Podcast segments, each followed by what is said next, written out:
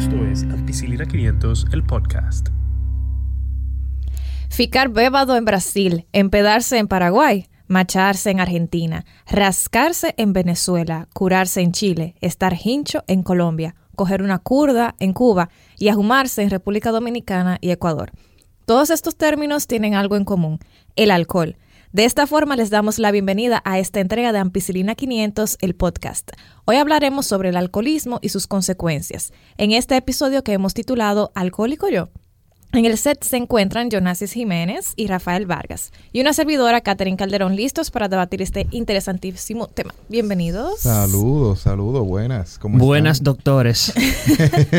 el tema de hoy promete. Yo creo que mucha gente también se va a sentir medio afectada eh, los colmaderos nos van a mandar a buscar eh, en carro bomba. Identificado después de Semana Santa. los colmaderos están conscientes de todo eso. Entonces vamos a comenzar con una preguntita. Yo quisiera saber que ustedes me digan, ¿por qué y para qué tomamos alcohol? Vamos a, vamos a hacer ciencia aquí. Bueno, Rafa, ¿qué tú dices? Un lubricante social. Eso sí está bueno. Esa es, verdad, es verdad. Digo yo, o sea, es como que bueno, a mí me tiraron ahorita una persona que cumple años. Voy a estar en Vino a Beber a las 8 por el que, quiera venir a felicitarme.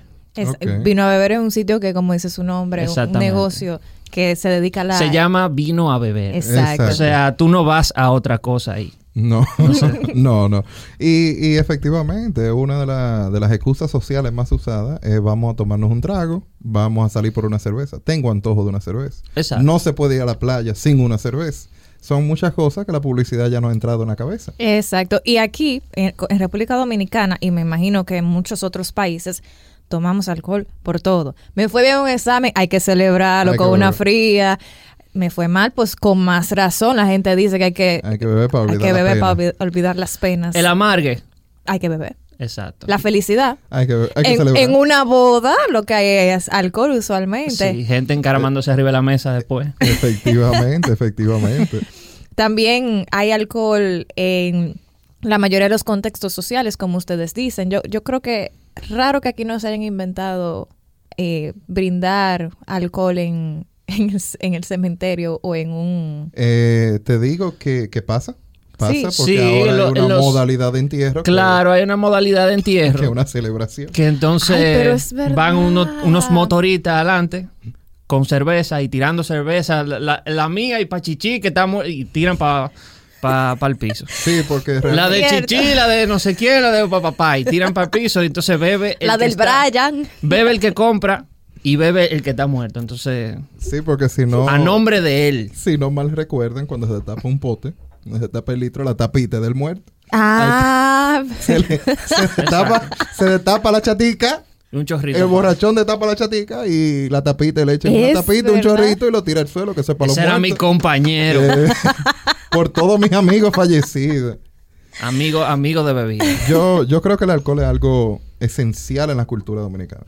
Y, en muchas culturas también. Eh, en culturas donde se toma un poquito más de alcohol, por ejemplo en Argentina, en España, eh, es muy normal que durante la hora de almuerzo, eh, después de ir al trabajo o en la hora de la cena, la gente tenga su vinito a mano, Pero su eso cerveza. Eso costumbre Porque también. aquí es de maldad. Porque a, propósito de lo que dice Catherine de la cultura, en esos países eh, que algunos dirían más desarrollados, se utiliza como una, un acompañamiento. Se acompaña la comida con un vinito, una cosita. Y justifican eso, que eso es bueno para la salud, que eso... Exacto. vamos, a hablar de eso. De eso vamos a entrar más adelante. Pero aquí se sale a tomar. Aquí se toma con la comida, sí, pero no siempre. Pero cuando se toma, salimos a tomar. Y eso es importante. Es una acción consciente, como tú dices, la gente se viste, se da su producción, como decimos acá, y sale a, eso realmente. Una razón sumamente interesante por la que tomamos alcohol es porque nos hace sentir bien, nos hace sentir como que no tenemos problemas. Y eso se debe a que el alcohol, como se dice popularmente, es un inhibidor de los inhibidores. O sea, Cuando tomamos alcohol, disminuye la actividad de una zona llamada corteza prefrontal. ¿Por qué es importante mencionar esto? Porque la, la, corteza prefrontal es la que nos ayuda a pensar de manera clara, a ser racionales, objetivos y a tomar decisiones. Por eso es que el alcohol nos hace actuar sin pensar claramente y que nosotros le damos para allá sin, sin medir muchas veces las consecuencias. Además, el alcohol a nivel cerebral aumenta los niveles de un mensajero químico. En medicina eso le decimos neurotransmisor que se llama GABA. Los niveles altos de esa sustancia que se llama GABA se relacionan a, la disminución de la ansiedad y el estrés percibido. Y también aumenta los niveles de otro neurotransmisor que se llama dopamina, que probablemente lo hayan escuchado mencionar, que es lo que provoca la sensación de alegría, ese estar happy, que no me importa nada, y el bienestar. Entonces, por eso es que muchas veces el alcohol eh, se eh, tiene que ver con la parte de recompensa, o sea, que uno se lo toma cuando se siente bien para sentirse recompensado y muchas veces, no en todos los casos, eso es lo que lleva a un consumo eh, poco saludable del alcohol. Exacto, es muy importante porque eh, lo usamos de excusa, como, como decíamos antes. Entonces, eh, hay que reconocer cuando tú estás haciendo las cosas por salir y socializar y cuando tú lo estás haciendo para recibir ese feedback positivo. Exactamente. Cuando tú andas buscando esa sensación de felicidad, esa sensación de, de sentirte bien, o lo usas y dices, me voy a tomar tal trago para ir a hacer tal cosa. Eh, eso, eso es muy importante. Muchos chicos, yo sé que le hablan a las chicas después que se toman su shot. Que ellos se, ¿Qué pensaron las chicas después? ellos se convencen de que no pueden hacerlo sobrio, entonces se, necesitan consumir alcohol. Y es otra de las razones por la cual las personas consumen alcohol. Y es para poder hacer esas cosas que no se atreven a eh, hacerlo sobrio. Eso es cierto. Y otra pregunta, chicos. ¿Cuánto alcohol ustedes creen que se consume aquí en República Dominicana? Barça, como decimos aquí. De la mitad para allá es mucho, creo yo. de Baiza para allá, como diríamos aquí. Exacto, como, como cuando sueltan las represas. Inundado. Inundado ahí. De... No, considerando la cantidad de camiones. Millones de galones, diría yo. La cantidad de camiones que uno ve en la carretera nada más de empresas de, de productos alcohólicos, la mitad es mucho. Sí. Sí. Realmente. Y déjenme decirles que aunque nosotros no somos el país que más toma, eh, Argentina, por ejemplo, nos lleva la milla y México también. Estamos más o menos por encima del promedio para países de Centroamérica y del Caribe. Por ejemplo, los hombres mayores de 15 años que reportaron tomar, toman al promedio al año 14.7 litros y 9.1 litros las mujeres. Para que tengan una idea, el promedio general para hombres es de 9.2 y aquí estamos en 14.7 litros al año y las mujeres 8.4 y nosotros a la mujer aquí tomamos 9.1 litros. Y eso solamente las O sea, las mujeres toman como si fueran hombres. Casi, casi. Qué, orgullo. Bueno, eh, equidad. Equidad, sí. Y una razón por la cual es importante y traemos a colación el tema del consumo del alcohol es por algo que vamos a, debatir y hablar con un poquito de cuidado. Ustedes saben, me imagino que en el pasado han escuchado mencionar que el consumo moderado de alcohol siempre se ha relacionado a efectos positivos sobre la salud, sobre todo a nivel cardiovascular. ¿Qué pasa? Por mucho tiempo se creyó que eso era beneficioso, pero investigaciones recientes han demostrado que quizás no tanto, sobre todo en mujeres. El año pasado, en 2018, una revista muy prestigiosa que se llama The Lancet publicó un estudio que analizaba las principales causas de muerte a nivel global, los factores de riesgo para estas muertes y el costo económico que tiene sufrir estas enfermedades y lo que esto representa a cada país. Para no cansarles el cuento, ellos encontraron que el consumo de alcohol era uno de los 10 factores de riesgo que provocan la muerte prematura. O sea, que usted si se muere antes de la edad de la expectativa de vida en República Dominicana, 73.8 años, muy probablemente en algunos casos tenga que ver con el alcohol.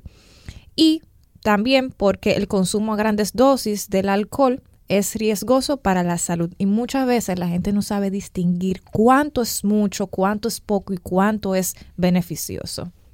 Entonces, por eso es bueno definir qué es una, bebida estándar, ¿verdad? Exacto. ¿Qué es un consumo normal de alcohol? Exacto, porque ¿Qué es moderado? Para mí quizá normal puede ser cinco cervezas en una noche, pero para ti, que tú eres un poquito, tú eres hombre un poquito más alto que yo, quizás puede ser, qué sé yo. Con 15 o 16. Exacto. Exacto, con la fila en la acera, ¿verdad? Que Exacto. Tenemos también que... Echando competencia. Echando competencia. Bueno, eh, no es el caso. Lo importante, lo importante es discernir cuando yo estoy tomando mucho alcohol. Eh, aquí cada quien se puede identificar. Y para eso tenemos que definir qué es una bebida estándar. Eh, una bebida estándar se define como 12 onzas de cerveza, dígase una pequeña, o ah. una lata. Una lata normal. Eso, eso es una, una, una bebida estándar de cerveza. 5 onzas de vino, o una copa, y 1.5 onzas de licor. Licor siendo whisky, ron, etc. El romo.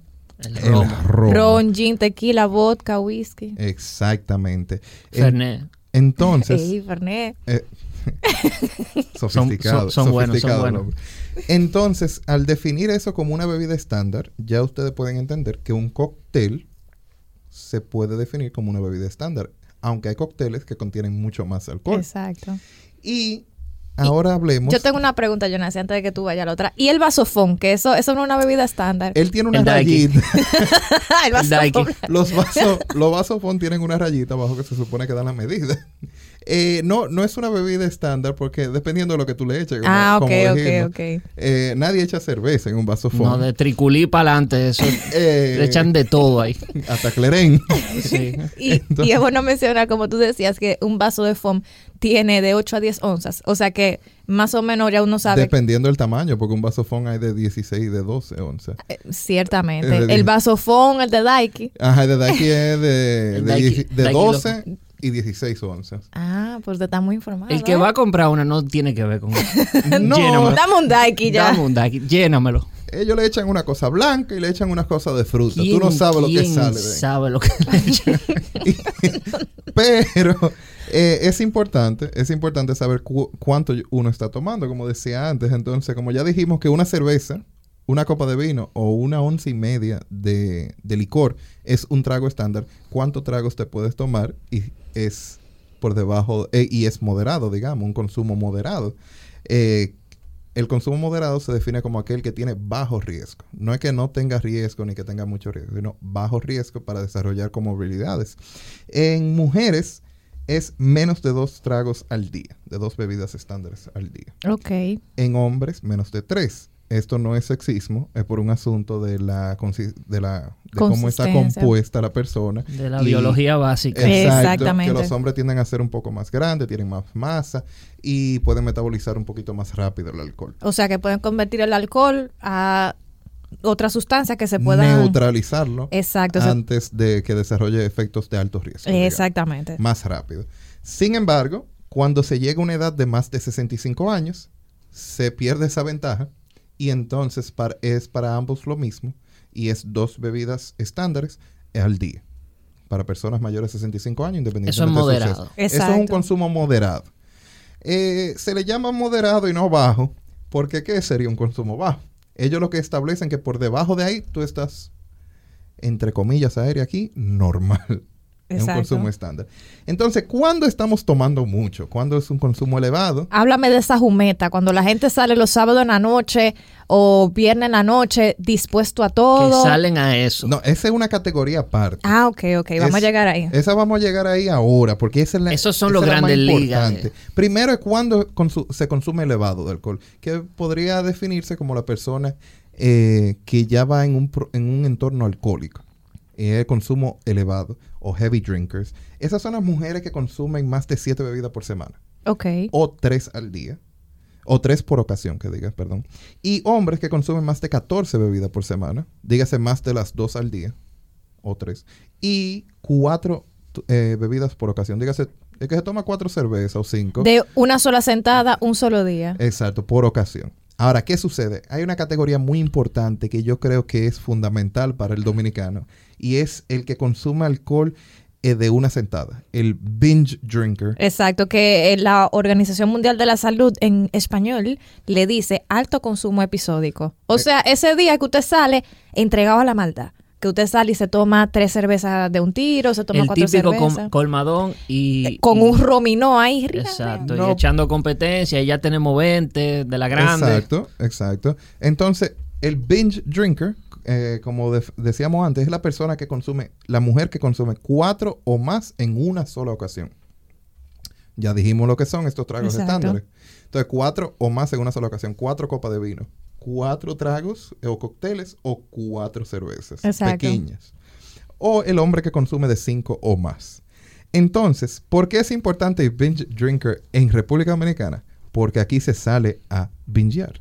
Exacto, y se sale a beber con esa con ese propósito de muchas veces ajumarse. Hay gente que yo eh, los he escuchado que dicen, yo me voy a dar un humo esta noche. O sea, me voy a emborrachar esta noche. ¿Terminó el semestre?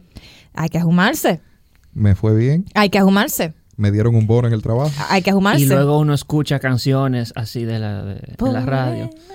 Hoy voy a beber. Vaquero dice que él se siente contento y va a salir para la calle. Hoy, va a beber. Exacto.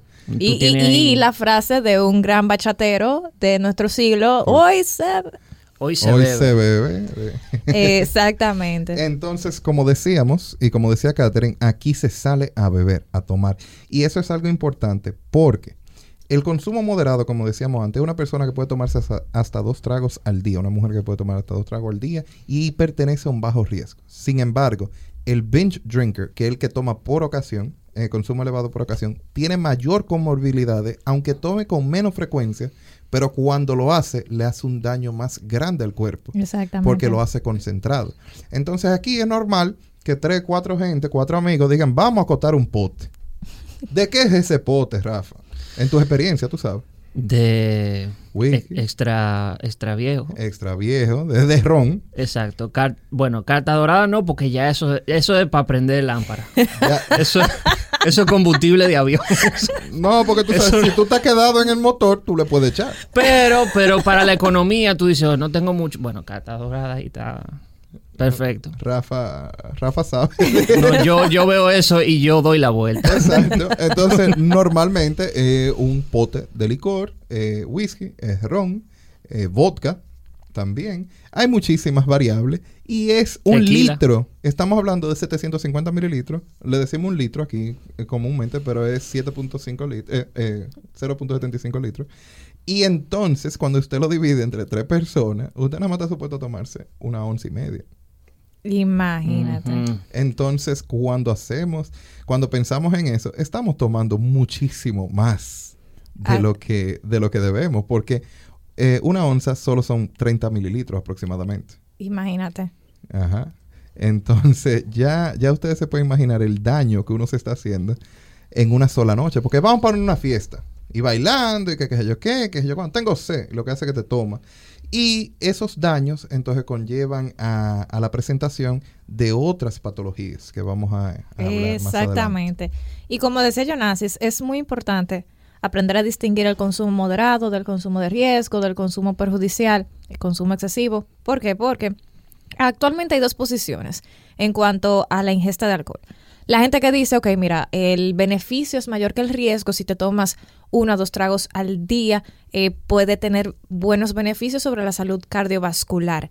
¿Qué pasa? Los médicos no recomendamos que si usted no tomaba alcohol, digamos con la cena, con, la, con el almuerzo, que comience a tomarlo ahora. Si usted ya tiene un estilo de vida saludable, no es necesario añadir el alcohol para poder vivir un estilo de vida saludable. Pero hay algo muy interesante y es lo siguiente, sobre todo en las mujeres. Mujeres, atención acá. Una, una bebida pequeña al día, o sea, una bebida estándar al día, aunque sea un poquito, puede, podría aumentar su riesgo de tener cáncer de seno hasta a un 9%. 9% ustedes dirían eso un poquito, pero lo ideal es tener 0% de riesgo. Nadie quiere tener cáncer. Entonces, los, los que están un poquito más en contra de que tomemos alcohol de forma moderada. Dicen, el problema es que podría, con evidencia actual, podría haber la, la, la posibilidad de que no haya un, una cantidad sana y exacta para la cual se pueda consumir alcohol. Entonces, ¿qué es lo que recomiendan a nivel internacional o los médicos recomiendan que, que hagan? Bueno, primero, si usted quiere tomar alcohol, de forma diaria, bueno, no es lo recomendable, pero usted dice, bueno, yo como adulto responsable, yo quiero hacerlo, quiero tomarme mi copita de vino. Primero pregúntese, en mi familia, ¿hay algún desorden relacionado con el uso de alcohol? O sea, ¿hay alcoholismo? ¿Hay dependencia? ¿Hay consumo eh, de riesgo? Si no lo hay, perfecto. Si lo hay, entonces hay que sopesarse el hecho de tomar alcohol de forma diaria. Si no lo hay, entonces la próxima pregunta que nos debemos hacer es, ¿hay algún riesgo de cáncer en mi familia? Cualquier tipo de cáncer, porque el, consumo de alcohol usualmente aumenta el riesgo de tener cáncer, sobre todo en mujeres de cáncer de seno. Si no hay ni abuso ni dependencia de alcohol, ni hay tampoco riesgo, entonces probablemente usted pueda disfrutar con moderación. Pero hay que tener muy en cuenta de que la evidencia hasta ahora no es concluyente. No sabemos todavía qué puede suceder a largo plazo luego de ver los últimos estudios. Bueno, y, cabe destacar que, como decía Catherine, el alcohol, en, como dijimos, dosis moderada tiene bajo riesgo, pero todavía usted puede tomar menos de esas dosis. Exacto. La evidencia, eh, en el caso de cáncer de, mama, como decías anteriormente, hay otras comorbilidades también. No es, no se basa solamente en el consumo de alcohol, sino que una persona que consuma alcohol y tenga las comorbilidades, como tú decías anteriormente, entonces se va a elevar a un 9%. Exactamente. Cuando uno comparte estadísticas, no es específicamente a una persona X o Y, sino a lo que la población estudiada promedia, eh, para destacar así. Entonces, se dice, eh, los médicos no podemos decir no tomes, al menos que haya una contraindicación explícita ya evidencia de que usted tiene una condición o padece una condición y que, no, y que el alcohol le empeora. Exacto. Eh, y entonces usted me pregunta, ¿qué puedo tomar? Bueno, pues... Agua. un juguito. Eh, ¿Qué cantidad puedo tomar? ah, Agua ah. siempre, hay que mantenerse hidratado. Pero Rafa tal vez quiere saber cómo él se mantiene por debajo del bajo riesgo o, qué, o, o dónde la evidencia no dice que está mal. Entonces, en el caso de Rafa, eh, Rafa técnicamente puede consumir menos de, de dos bebidas estándares al día, técnicamente. Eso no, no se ha encontrado evidencia que diga que es malo. Pero tampoco se ha encontrado que haya beneficio en ese consumo de alcohol. Porque cada cierto tiempo sale en la noticia, seguro que ustedes lo han escuchado, que tomar una copa de vino al día eh, da cierto beneficio. O baja la, eh, la comorbilidad cardiovascular, etcétera, etcétera realmente, según lo que dicen los, las investigaciones más recientes, no es el tipo de alcohol que usted consuma, es la dosis. Ahora, no se ha establecido una dosis específica, porque si no todos tomáramos un jarabe todos los días, una cucharada, un multivitamínico de alcohol que nos mantuviera con bajo riesgo. No existe todavía esa dosis. Lo que sí existe es un caso muy interesante que es la paradoja francesa. Hoy sí. Eh, ¿La qué? Espérate. La paradoja francesa francesa, perdón. Ya, dale. es una paradoja, ¿por qué? Porque los franceses comen con mucha grasa y fuman. Entonces, esos son dos grandes factores en desarrollar enfermedades cardiovasculares del corazón que tapen la coronaria. Pero ¿qué sucede? Que los franceses, de acuerdo a su consumo de alcohol, de, a su consumo de grasas y cigarrillo o cigarro, no, o tabaco, mejor dicho, de tabaco, no presentan la estadística que deberían presentar de enfermedad cardiovascular. Entonces, ¿por qué ellos tienen menos índice que la población normal que consume igual que ellos? Porque son franceses, son buenos mozos, hablan así en francés. Entonces, lo que los estudios han demostrado es que debido a que ellos consumen, junto con ese gran aumento de, de alimentos calóricos, ¿verdad? Con esa grasa que ellos comen, consumen vino, vino tinto. Entonces se ha visto que no es que lo neutraliza completamente, pero lo mantiene a una tasa menor que aquel que no consume el vino. Y también hay que destacar que los franceses no son sedentarios. Los franceses usualmente se, se ejercitan, un poquito más, caminan más que, por ejemplo, el norteamericano promedio. Que vive metido en un carro. Exacto. Exacto. Y, y su etnicidad, su, su, su anatomía varía de acuerdo, su contextura no es igual. No es que yo ahora voy a fumar, a comer alto en grasa y también voy a tomar vino de que para compartir. Ellos como quiera van a tener una tasa más alta de que aquel que no consume ninguna de las tres cosas. Si usted come saludable, no fuma y no consume alcohol, pues va a tener menos riesgo cardiovascular que los franceses. Exacto. Pero si fumas y consumes eh, comida alta en grasa, el hecho de que tú te tomes una, eh, tu vinito al día Entonces sí te mantiene por debajo de lo esperado. Exacto. Eh, Pero es, y eso, eso es importante destacar que pasa en Francia y no sabemos, no tenemos datos suficientes para generalizarlo al resto de, del mundo, o sea, ni, generalizarlo a nuestro contexto, porque mucha gente dirá, ay, espérate, pues entonces déjame hacer como los franceses, a la francesa. La genética no es igual, es un factor importante. Lo otro es que en ese mismo estudio fue que se determinó que no es el vino tinto tampoco. Oh. Como que no, porque se han hecho más estudios dándole seguimiento a eso, porque hay que averiguar, porque es que ellos tienen esa ventaja. Entonces, no es específicamente vino tinto, ni una marca específica, ni una uva en específica, sino es la cantidad de alcohol que se consume la que se ve que disminuye el riesgo cardiovascular. Mm, interesante. Entonces, tenemos que hablar necesariamente sobre las consecuencias que trae el consumo excesivo de alcohol como decía Jonasis, luego de que ya tenemos más o menos una idea de qué representa un consumo moderado, un consumo excesivo, eh, binge drinking, ¿qué nos podría traer el consumo excesivo de alcohol? Bueno, lo que más, lo que la gente usualmente eh, asocia es mucho la cirrosis. Entonces, primero, ¿qué es la cirrosis? Eh, bueno, yo no te lo voy a contar. Rafa, Rafa está muy callado después de haber compartido su pote. Bueno, es que estoy pensando en los franceses. Todavía estoy en eso. Eh, la cirrosis, eh, para decirlo en términos llanos, lo que es es que cada vez que usted se da ese binge drinking, usted está dándole un puñito a su hígado, digamos. Entonces, el hígado responde a su herida cicatrizándose. Exacto. Esa cicatrización se convierte en lo que se llama fibrosis con el tiempo. El tejido que cicatriza, al igual que usted cortarse, usted tiene una cicatriz después en la piel. Ese tejido no se ve igual, ¿verdad que no, Rafa? Cuando tú te cortas y tienes una cicatriz, no se ve igual, se ve una cicatriz. Eso mismo pasa en el hígado. Esa cicatriz. Tengo una y no, Tengo dos. en la mano. En la mano. Esa cicatriz no trabaja igual. Entonces, las células del hígado que han sido afectadas en un evento de binge drinking en el pasado, te fuiste de Juma, se bebieron ese pote, lo que sea, tu hígado tú no presentas cirrosis de inmediato pero tu hígado lo sufre. Entonces, ¿qué hace él? Cicatriza. Él mismo se repara y dice, ok, espérate, pasó esto, no me morí, déjame salvarlo. Y, tú lo sientes o no lo sientes? No, no necesariamente. O sea, tú te levantas el otro día, ah, que resaca, que no sé qué. Resaca. Claro, depende del nivel y la persona. No todo el mundo reacciona de la misma manera. No todos los hígados van a reaccionar de la misma manera. Pero lo, lo que pasa es que una injuria, es el término médico que se usa, una injuria de ese nivel. Una mala palabra de ese nivel. Exacto, que tú le diste un pecozón, por usar el, en lenguaje llano, tú le diste una herida a tu hígado, él cicatrizó y tú te salvaste, tú sigues con tu vida normal. Pero esa parte que cicatrizó del hígado no va a funcionar igual que como funcionaba antes. Esas células que hacían su función, porque ¿cuál es la función del hígado? Sacar las toxinas del cuerpo, es una. Y eh, metabolizar todos los otros productos del mismo cuerpo. ¿Tú entiendes? Como un filtro, pensemos en él. ¿Y qué sucede? Ya esa pequeña partecita, esa herida, esa herida, ahora no está funcionando como antes.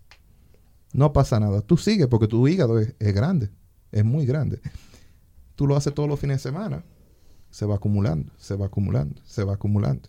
Entonces de ahí es que viene el problema de la cirrosis. La cirrosis no aparece de un día para otro hay que trabajarla. Exacto. Eh, hay que trabajarla y por lo general se presenta en personas que ya tienen un patrón. Cuando estamos hablando a nivel de alcohol, hay otras causas de cirrosis. Pero hoy nos vamos a, concentrar principalmente en la cirrosis alcohólica, que viene por el alcohol.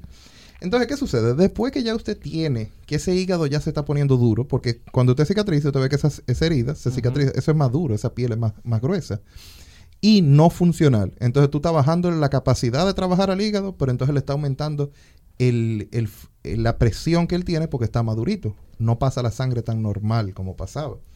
Y uno está, lo que está haciendo es que está aumentando la presión. La sangre ahora tiene que pasar, pasa más trabajo para pasar a través del hígado, que es un filtro, tú le estás cerrando los hoyitos. Exacto. Eh, estoy tratando de hacerlo de la manera claro, vale, vale. Eh, y para hacerlo un poquito rápido, después que ya uno comienza a presentar eso, el paciente desarrolla hipertensión. Porque el corazón, que es que bombea la sangre, la está tratando de pasar por el hígado y no puede, y no puede, y no puede. Entonces se crea la hipertensión. Esa, esa misma hipertensión también puede verse en que los, como la sangre no puede pasar por ahí, empieza a redistribuirse. Y si alguien conoce a un paciente alcohólico de mucha data, le ven muchas varices, específicamente en el abdomen. Y eso es porque la sangre no puede vencer esa presión y empieza a aposarse, que es la varice, que es cuando la sangre se aposa, por decirlo así. Entonces, ya el hígado no puede eliminar la toxina al mismo nivel. Exacto. Ya no puede crear las proteínas que está encargado de crear, que son las de la coagulación, parte de las de la coagulación también. Entonces, como tú entenderás, ahora viene otro problema. Tú tienes problema de coagulación, te puedes desangrar. Porque aquí estamos avanzando con un paciente, lo vamos a llevar ya a nivel, a nivel, a nivel que todo el mundo conoce. Eso más o menos son cuántos años de, de fines de semana mal habido. No, hay personas, cada cuerpo reacciona de una manera diferente. Hay personas que pueden durar 10 años tomando binge drinking y no presentan esos síntomas y mueren de otra causa. Y hay otros que, que sí, un Porque tienen comorbilidades. No, en un año no creo que tú vayas a desarrollar cirrosis de una manera tan persistente. Ahora, tú sí puedes desarrollar pancreatitis. Pancreatitis. Ya. Una persona que no toma, se hace un binge drinking, ¿verdad? Un consumo excesivo de una ocasión. Y existe el riesgo de desarrollar pancreatitis. Una persona que toma crónicamente también puede desarrollar pancreatitis. ¿Qué pasa con la pancreatitis? El páncreas es un órgano que está ubicado justo eh, en proximidad al estómago y al hígado y es el que se encarga de, enzimas digestivas. ¿Qué es una enzima? Una enzima. ¿Encima de dónde? Es, es, un compuesto, encima de nada. Una enzima es un compuesto, un compuesto químico, que se encarga de catalizar una reacción. Acelerar un proceso. De acelerar o retroceder un proceso. En el caso de las enzimas necesarias del páncreas, de las que salen del páncreas, es un liquidito, digamos, que el páncreas lo secreta. Es como lo, lo, expulsa. Exacto. Entonces, cuando están dentro del páncreas, están inactivados, porque son muy fuertes, muy fuertes, y están inactivados. Cuando salen del páncreas, se activan y ayudan a consumir los alimentos a, desnatura a, desbaratar los alimentos, lo que uno consume para que el cuerpo lo pueda aprovechar. Entonces, ¿qué sucede? Que la pancreatitis, tú puedes hacer que se activen dentro del páncreas y entonces te destruye el páncreas, se come de adentro hacia afuera, como quien dice.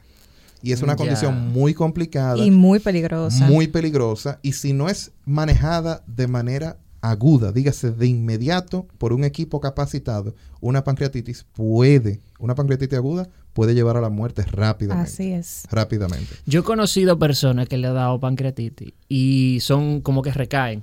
O sea, se sanan y luego recaen. Crónicamente, que Exacto. Exacto. Y hasta que no pasan como por un proceso de cuidados intensivos varias veces, entonces no, se, no llegan como a sanarse completamente. Bueno, en ese caso habría que ver cuál es la causa de la pancreatitis eh, y si es por alcohol, suena, suena como hay casos que son por alcohol, que, que el paciente se va de binge drinking, vuelve a hacer una pancreatitis crónica, se le inflama de nuevo. Se sana y después vuelve otra vez. Se sana y vuelve de nuevo y vuelve de nuevo hasta que no tiene una experiencia cercana a la muerte, ¿qué pasa?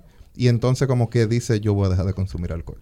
Hay gente que dice eso sin tener pancreatitis. Es lo ideal. todos los fines de semana con la resaca. Es lo ideal. Pero los lunes es el Día Nacional de Yo no vuelvo a beber. Sí. Exacto. Y los viernes... Eh, es que tengo sed. Entonces. el cuerpo lo sabe, el cuerpo ya te está El cuerpo lo sabe. El cuerpo te pide lo que el lunes tú dijiste que no iba a hacer. Exactamente, aparentemente. Interesante. Exactamente. Entonces, como dije, eh, se puede, después de que tú tienes la pancreatitis, puede desarrollar hipertensión, puede desarrollar sangrado, porque las proteínas que paran el sangrado, tu hígado no lo está produciendo. Y eso lleva a la desnutrición porque el hígado que sintetiza proteínas, eh, enzimas y proteínas para absorber los alimentos no está funcionando ahora porque está duro como una piedra. Exacto. Y entonces tú te estás desnutriendo y se te acumulan toxinas porque como no le está filtrando se te acumulan toxinas y ese ya es el alcohólico crónico que seguro que muchas personas han visto ya que en todos los pueblos hay uno que es una persona que anda como ido, que ya no es el mismo, que dicen el alcohol fue que lo puso loco. Es una persona por lo general andan descuidado, no, no es, no tiene control de sí mismo y necesita del alcohol. Y eso es importante para Exactamente. continuar hablando sobre cuándo es adicción. Exacto. Y ese punto que tú dices es sumamente importante porque hay algo que se llama síndrome de dependencia del alcohol. En psiquiatría se usa mucho el manual de diagnósticos de enfermedades mentales, no vamos a entrar en eso, se llama DSM. Ellos diagnostican eso, pero voy a utilizar o les voy a mencionar rápidamente algunos de los criterios del CIE-10, que es una forma de clasificación de enfermedades que se utiliza a nivel internacional. ¿Por qué lo menciono? Porque muchas veces algunas personas, nosotros mismos, gente que conocemos, podrían estar pasando por esta situación y pensar que quizás es normal O quizás piensan que no es normal, pero que no amerita todavía buscar ayuda, porque la mayoría de la gente piensa que solos lo pueden resolver. Si, por ejemplo, una persona manifiesta o dice que tiene un deseo intenso, pero una compulsión, como un, un deseo loco de tomar alcohol, hay que prestarle atención. Si la persona eh, no puede controlar la cantidad que consume, dice que se va a tomar dos o tres cervezas, pero termina tomándose eh, colmado completo, hay que tener cuidado también. Eh, cuando la persona, una característica importante del síndrome de dependencia de alcohol es que cada vez la persona necesita más alcohol para emborracharse. Eso se llama tolerancia en términos médicos.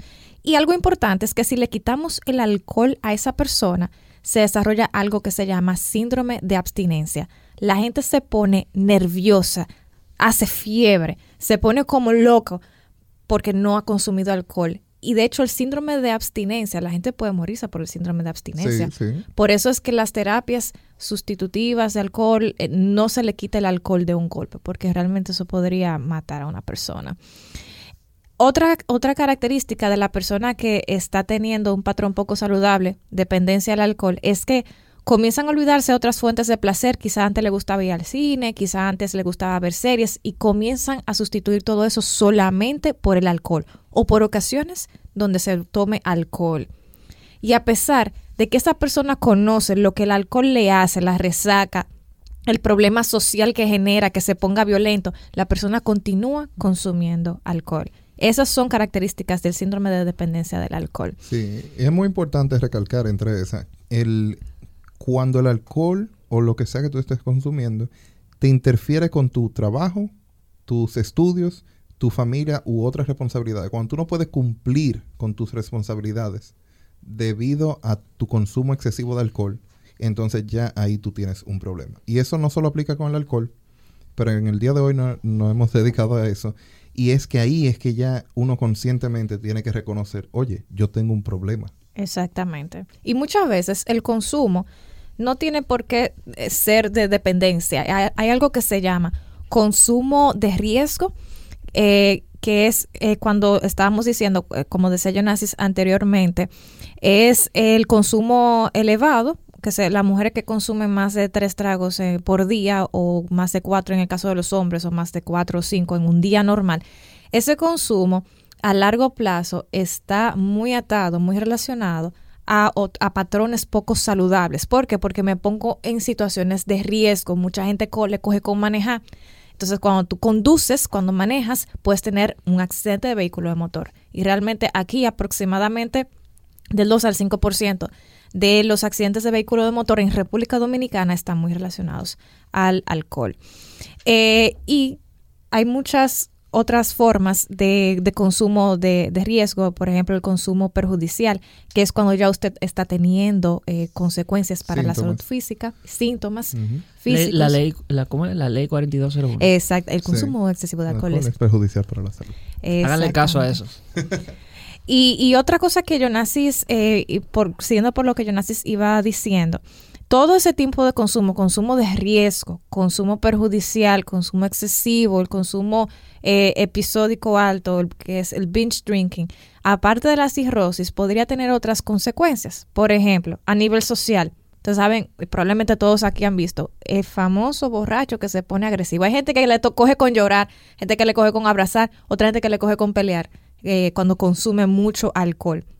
Y aunque eso no es un problema de, de salud, pero sí puede llevar a otros problemas de salud. ¿Por qué? Porque se pueden armar riñas pueden haber pleitos que tengan que ver con armas de fuego, armas blancas y, eso. Y luego lo vemos nosotros porque hay gente que lo graba. Exactamente. Exacto. Lo pasan por CDN, Gutiérrez. Entonces tú dices, ah, mira. ¿Y qué pasó? a un borracho. Un, borracho. O un botellazo. Exacto. Entonces, ese, como recalcando lo que dijo Catherine por la importancia que tiene, eh, todo médico que ha pasado por las emergencias de, de cualquier país, yo creo, eh, ha, recibido pacientes borrachos en estado de embriaguez. Son pacientes difíciles de tratar porque por lo general algunos se ponen agresivos. Y uno se da cuenta, ahí uno lo puede leer, usted lo puede ver en video, usted lo puede ver en todas partes, pero con la experiencia que uno ve una persona que en ese estado de embriaguez se monta en un vehículo, por lo general un vehículo de dos gomas. Sí. Un motor, una pasola. Monta su pareja o un amigo y lo dejan porque como sociedad nosotros somos responsables de nuestros amigos y de nuestros ciudadanos que, que están inmediatamente a nuestro alrededor. Si usted ve a alguien que va a hacer eso, no lo grabe, quítele la llave. Si se le Ahora no se busca un problema tampoco, ¿eh? no me culpen a mí de un problema. Pero seamos, seamos un poquito más responsables. Esa persona, el consumo de alcohol es una de las principales causas de que lleguen a la emergencia. Exactamente. Cuando uno está haciendo un servicio en una emergencia, quienes complican el servicio es el borracho que llega. Es el Porque por lo general llega con un pie con un pie en una cubeta. No roto, eh, una fractura expuesta, súper complicada, después coger una osteomelitis, pues, eh, son personas que han dado su estado de embriaguez, ellos no saben si tienen seguro, ellos no saben quiénes si son. Si sufren de algo, si son alérgicos. Si tomaron algo.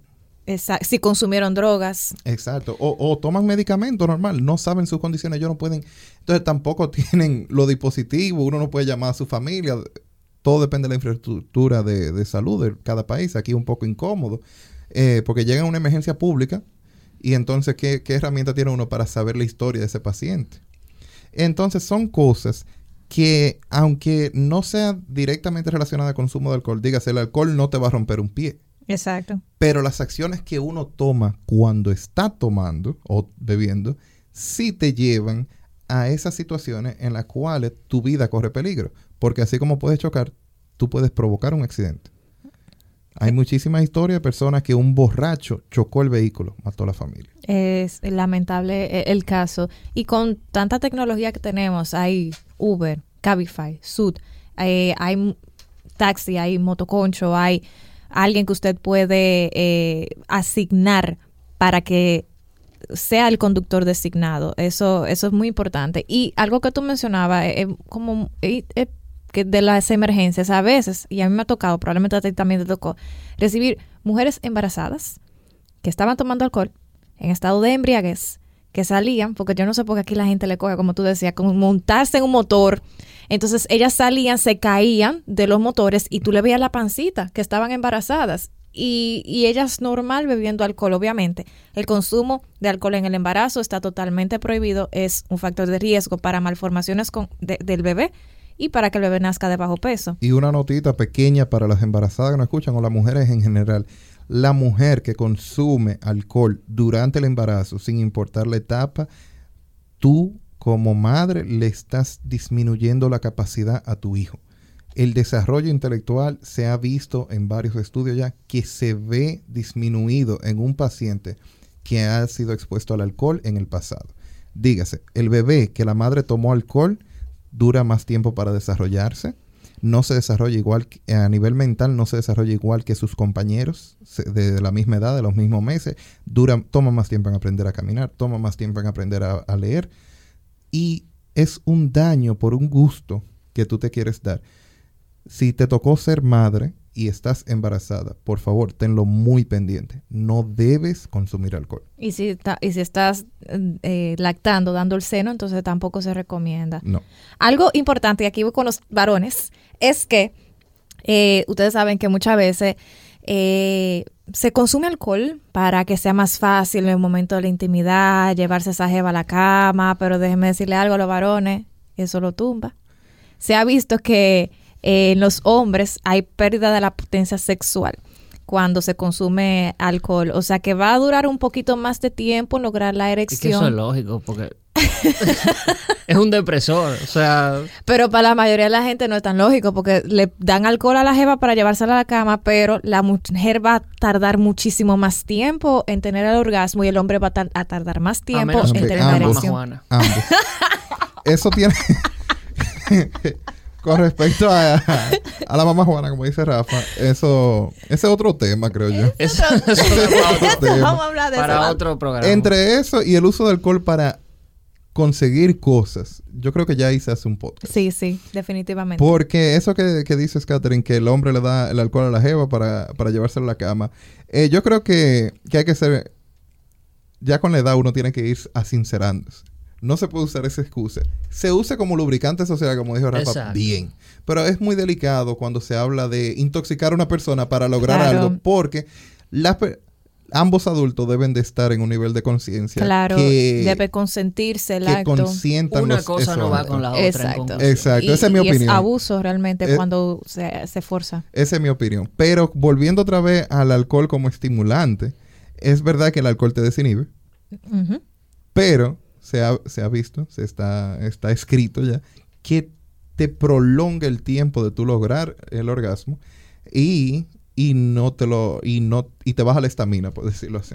Porque tú no tienes control total de tu cuerpo. O sea, es como en el acto, pero sin mucha conciencia. Exactamente. Estoy ahí, pero no sé. Y dependiendo también el nivel. Exactamente. Entonces, una pregunta que, que, que, está en la aplicación de ampicilina 500 aquí interna de ¿qué hago si tengo un problema? Con el alcohol. Exactamente. Pues mira, si tienes un problema con el alcohol a nivel socioemocional, físico, sería lo ideal sería buscar ayuda. La ayuda a doble A. sí, sería lo ideal. anónimos, sí, sí. Sí, lo hablas primero. Usualmente acá la gente tiene como un poquito más de confianza de ir al médico eh, antes que el psicólogo, lamentablemente. Pero lo ideal sería comenzar terapia.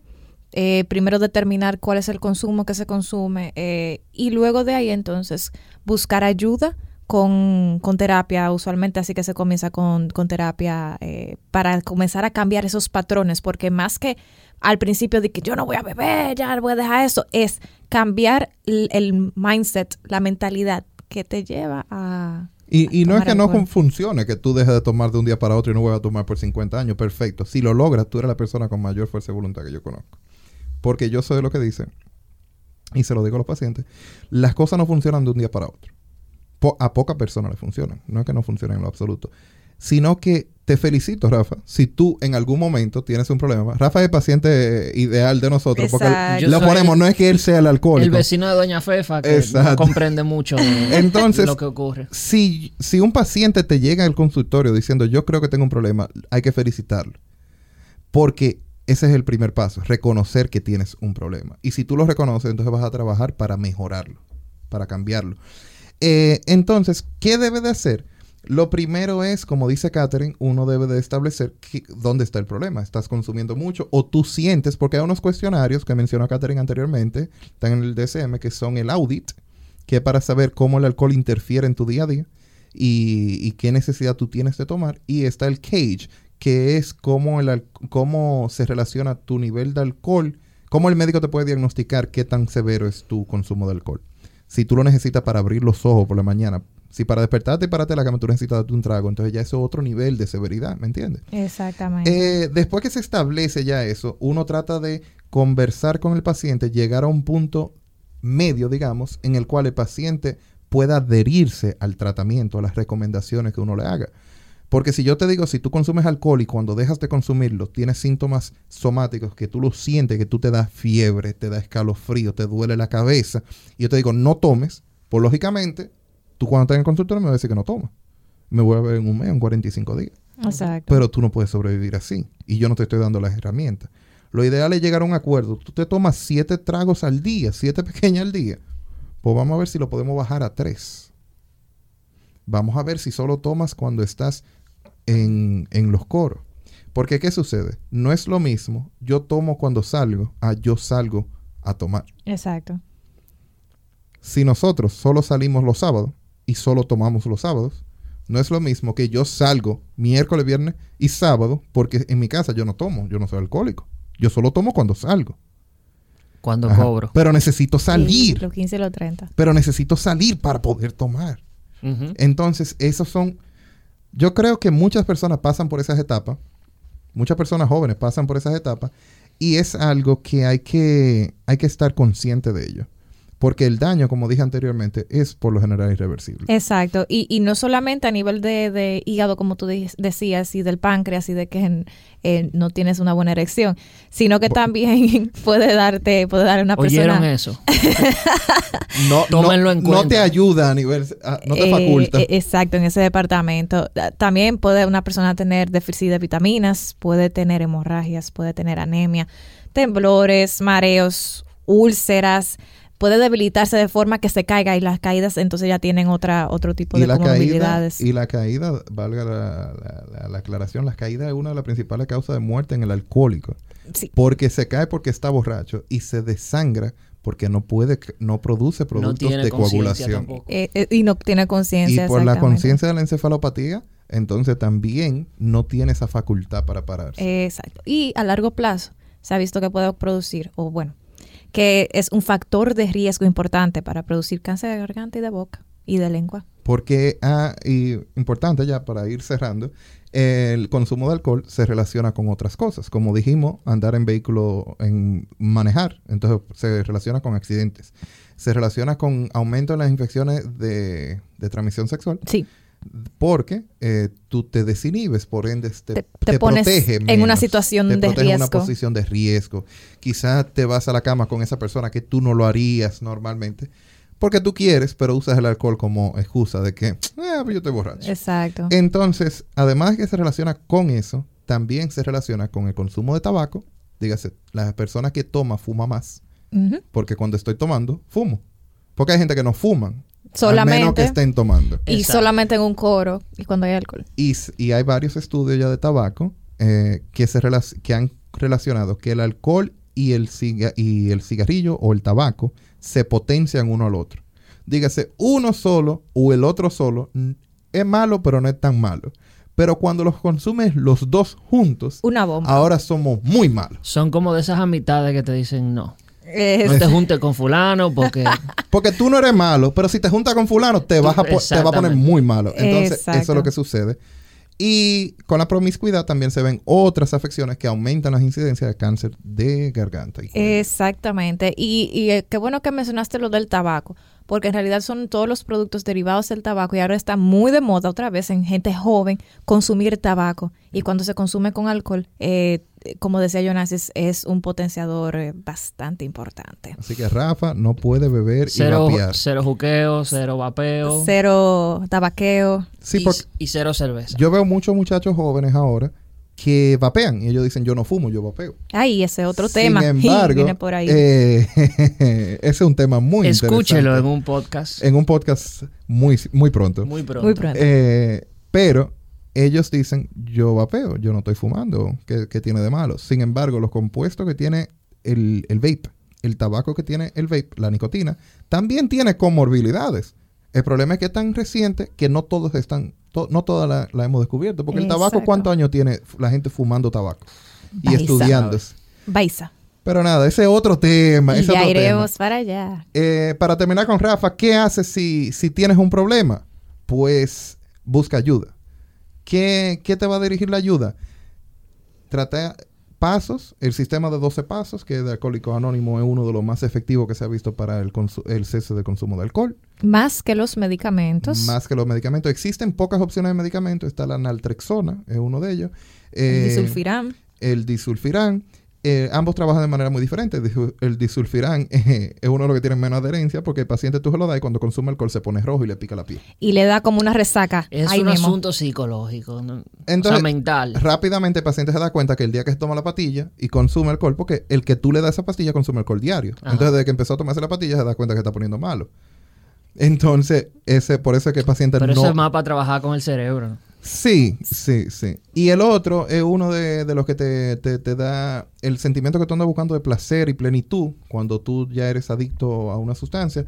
Entonces, el otro te trabaja eso directamente, que es la naltrexona, y te hace no tener esa, esa búsqueda constante de placer. Vamos a decirlo así para...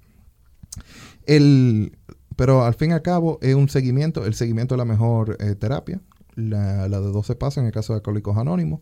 Y se ha visto también, como side que las pacientes que llegan a emergencia por trauma, si los médicos le dedican 5 minutos o 10 de aconsejarlo sobre consumo de alcohol en un estudio que se hizo, al año, los pacientes que sí fueron intervenidos, el médico le habló de los peligros de consumo de alcohol, andar manejando, etcétera, etcétera, se vio una reducción en su consumo de alcohol. Muy bien. Así que como médico... Como, eh, personal prestador de salud, médico, enfermera... Le urjo que, tengan pendiente que esos pacientes que llegan a la emergencia, eh, luego de que usted le ponga su su complejo B con su, con su dextrosa y ellos vuelvan en sí, como dicen, vuelvan en yes.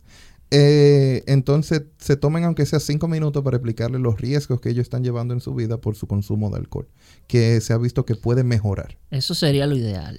Eso sería lo ideal. Cuando te llegan 15 gente a una emergencia. No, o cuando él tiene el hueso, que se está viendo el hueso de la pierna. Y tú, te vas a poner a explicarle. Exacto, no creo que sea el mejor momento para que. Antes dice para su casa, tú unos minutos. Tú te pongas.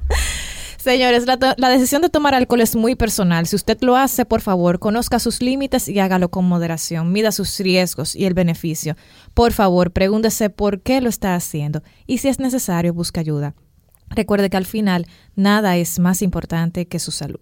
Si llegaste hasta aquí y estás oyendo esto, te agradecemos por habernos dedicado tu valioso tiempo para escucharnos. Si te gustó, comparte este episodio con tus amigos y si no, déjanos saber qué podemos mejorar.